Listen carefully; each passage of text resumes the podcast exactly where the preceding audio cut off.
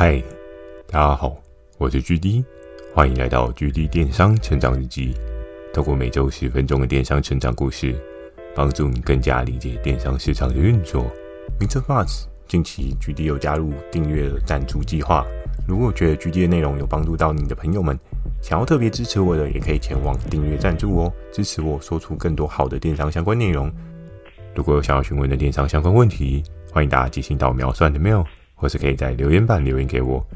Firstory 有推出新的语音留言功能，期待大家可以给我更多不同的建议。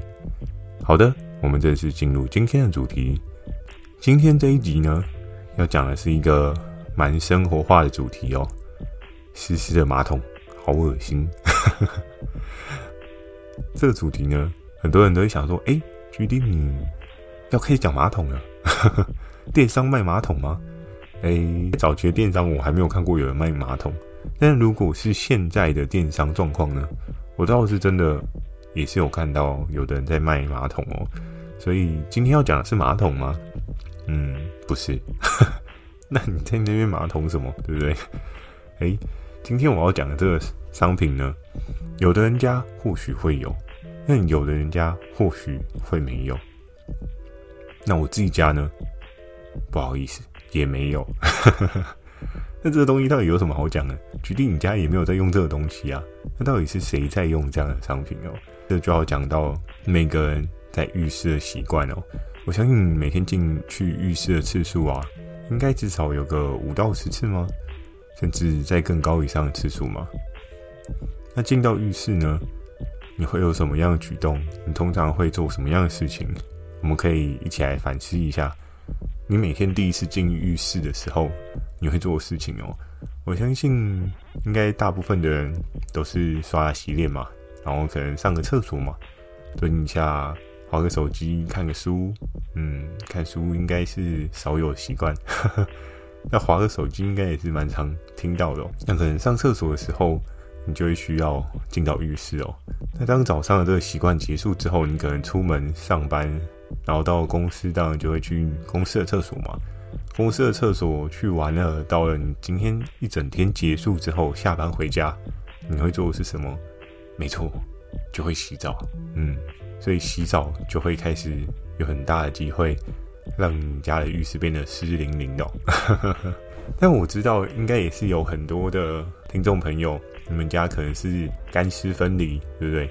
没有浴缸，然后就是一个。干湿分离的状况的浴室哦，那相对来讲的话，今天这个产品你就更加不见得会用到哦。但这个产品它既然会发展出来，它的样貌就一定有它的道理哦。讲了这么久，到底是什么？决定可以讲了吗？这东西有这么好拖时间的吗？我也没有要拖大家时间呐。觉得前面要先让大家联想一下，到底什么样的情境我们会使用到这样的产品哦。那接续就要跟大家聊到防湿湿，就靠它。对，没错，湿湿有三种，嗯，哪三种？其实我也忘了。防湿湿呢，在浴室到底什么东西可以帮防湿湿？可能很多人就会想到啊，具体是不是那个硅藻土地垫啊？对不对？现在应该几乎每个人家里都有一片硅藻土地垫吧？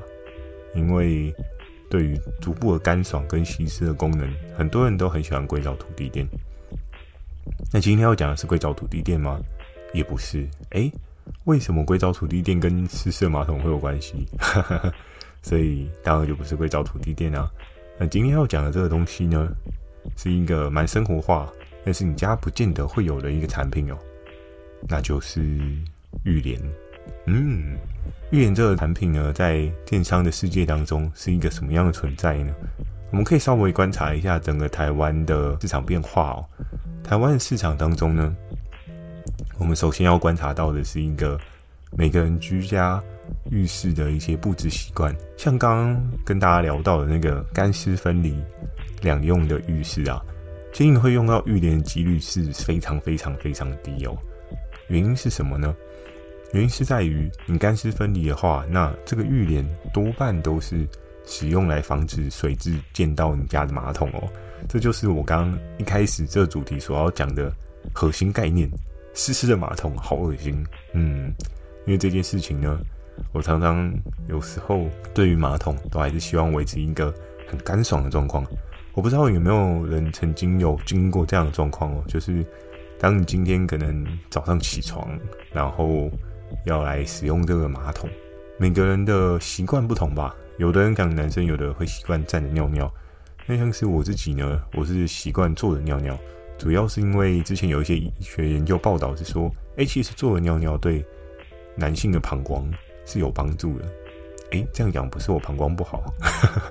只是一个预防胜于治疗嘛，对不对？你哪知道哪一天你自己的膀胱不好了？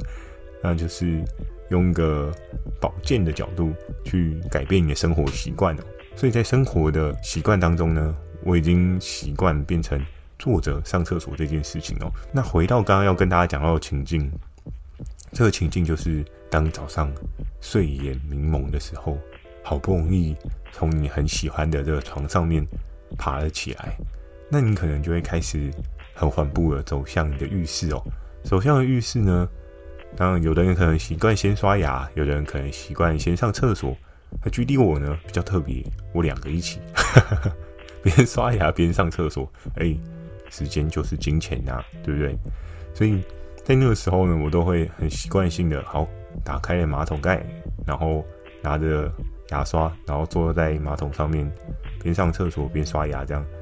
那在那个过程当中呢，我所要讲的情境就是，大家不知道有没有经历过，有可能是上一个浴室的使用者，他并没有做完整的一些浴室调整哦，所以导致呢，马桶盖跟马桶上面都有一些水渍。有的人他可能上完厕所之后，他会觉得，哎，冲一冲比较干净，就是可能把盖子啊什么都会洗一洗，嗯，会有一些比较不一样的生活习惯嘛。家人总是都会有不同的生活习惯。于是呢，在你坐上去的那一刹那，你感受到那冰凉的水渗入到你的屁股上面，真的好痛苦。原本还是有点睡眼迷蒙，然后经过这个冰冷的水呢，你就突然醒过来说：“、哦，我的屁股都湿湿的？对不对？”所以湿湿的马桶很恶心，不是没有道理。但在那个过程当中呢，我自己就非常的感受到湿湿这件事情真的很不舒服哦。我相信应该不少的听众朋友很不喜欢湿湿的马桶吧？还是说有人特别 很喜欢湿的马桶？哦，那你也是一个蛮特别的喜好哦。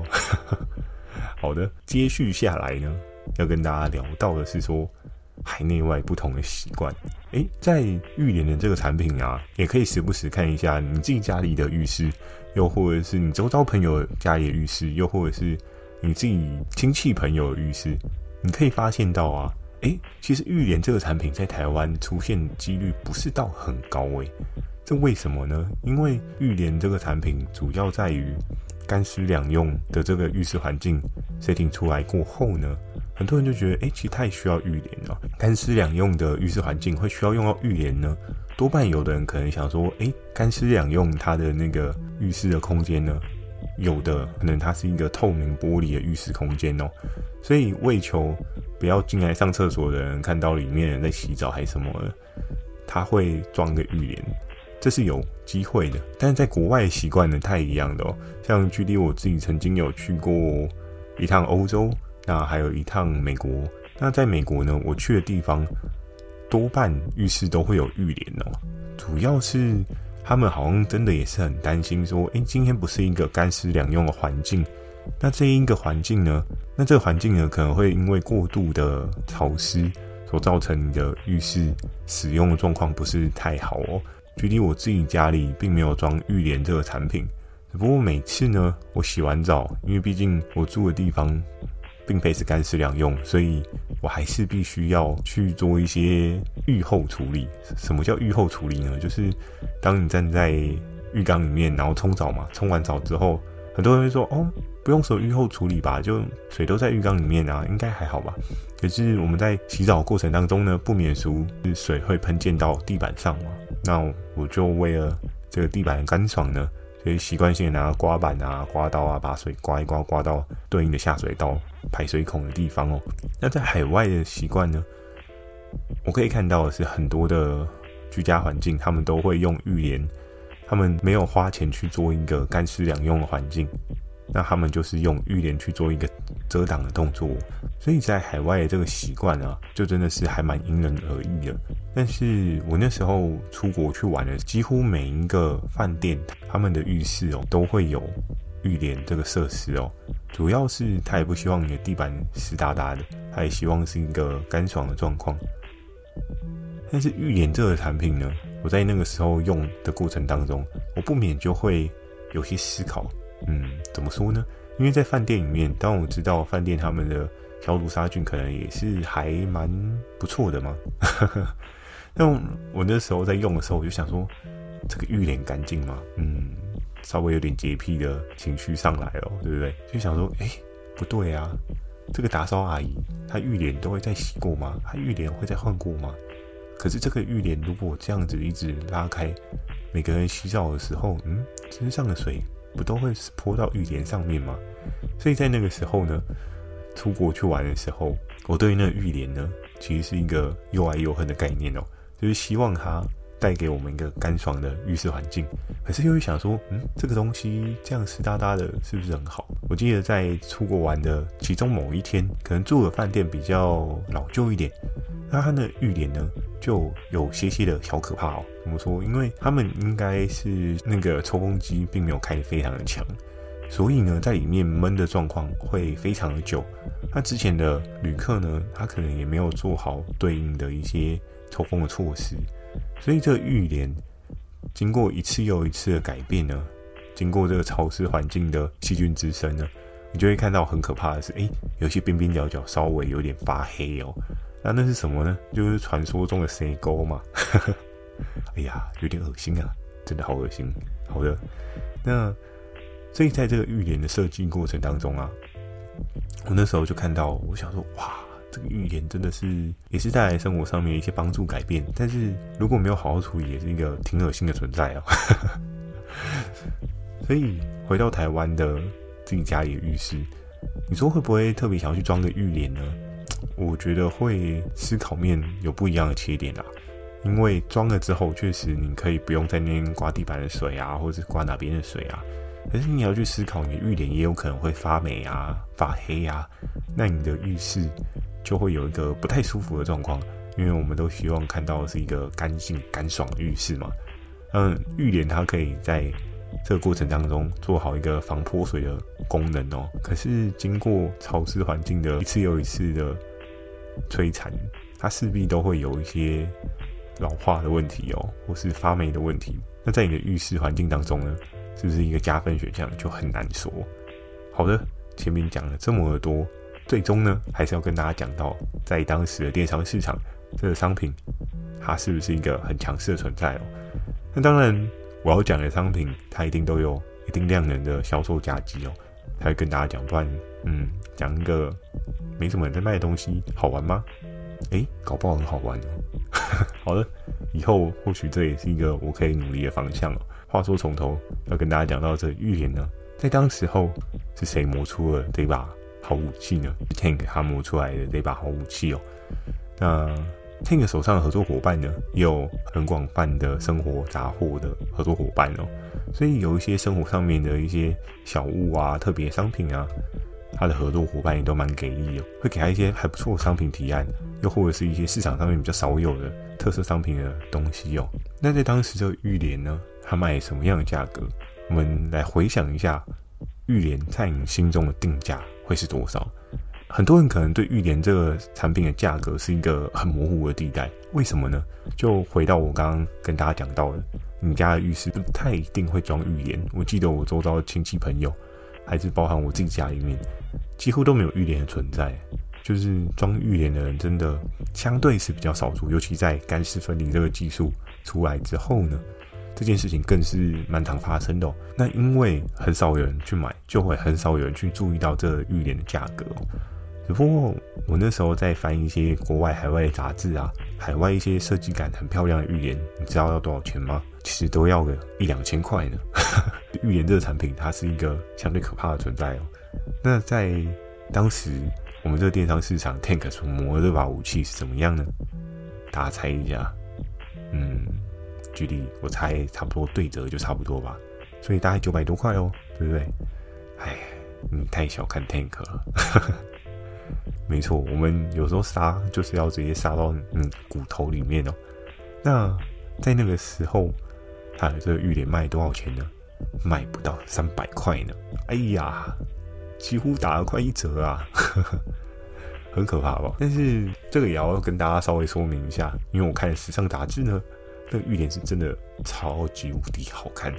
但是 Tank 它的那个玉莲呢，真的是超级无敌阳春的。哎，真的在电商市场上面，挣一分钱一分货。有时候你要价格极致很便宜的话，你的 quality 势必就会受到一些不一样的调整哦。就是没有办法，经商的人多半都会思考的事情啦。那在那个时候呢，Tank 这个玉莲呢，也是卖一个还不错的价位哦，差不多在三百块左右的价位。那一定会有人就想问说：“应该三百块，它一个礼拜距离它是卖多少？也没有卖很多啦，但差不多就是二三十万的水位。那你就可以大概思考到：哇，没有想到一个没什么人有需求的东西，还可以卖到两三百块。但在这一个商品的执行策略上呢，我觉得稍微有些许的。可惜哦，因为在刚刚跟大家讲到这个社会环境需求氛围之下哦，我们可以观察到，当需求相对比较少的时候，很多人就会想说啊，需求少，那这个东西我一定要卖很便宜啊，不然人家怎么会买？可是有时候哦，思维切点是一个转念的概念哦。之前也有看过有需求性很少的东西，但是有的人相对来讲把它卖很贵，为什么？需求性少。市场的需求者是少的，那很多人可能不愿意做这一个市场规模的商品哦，它就是有点像是小众市场的族群哦。小众市场的族群的人呢，多半要求的是一个很专业的领域哦，多半要求的是一个很 OK 的概念，就是他希望他的生活因为这个商品获得了优化。所以这种小众领域呢，你的价格是要卖的很便宜吗？你是要冲量吗？拜托你不要。好不好？这一块应该你要好好的生根，好好的经营出一个不一样的差异化。像这一类的品相呢，多半你都很适合慢慢做出一些不一样的市场规模。那只要你有足够深入的研究呢，多半在电商里面你都会是一个隐形的胜利者。好的，今天的这一集简单跟大家分享到这边。喜欢今天内容，也请帮我点个五颗星。如果想要询问电商相关问题呢，也欢迎大家寄信到秒算的 mail，或者可以在留言板留言给我。Firstory 又推出新的语音留言功能，期待大家可以给我更多不同的建议。哦，对了，今天的这一集呢，想要问大家的是，你家的浴帘长什么样子呢？如果你有的话，欢迎大家拍照分享，留言板分享给我，或是你可以寄到 mail 里面给我。又或者是你在生活过程当中，你有使用过什么样的浴帘，让你有什么不同的生活经历？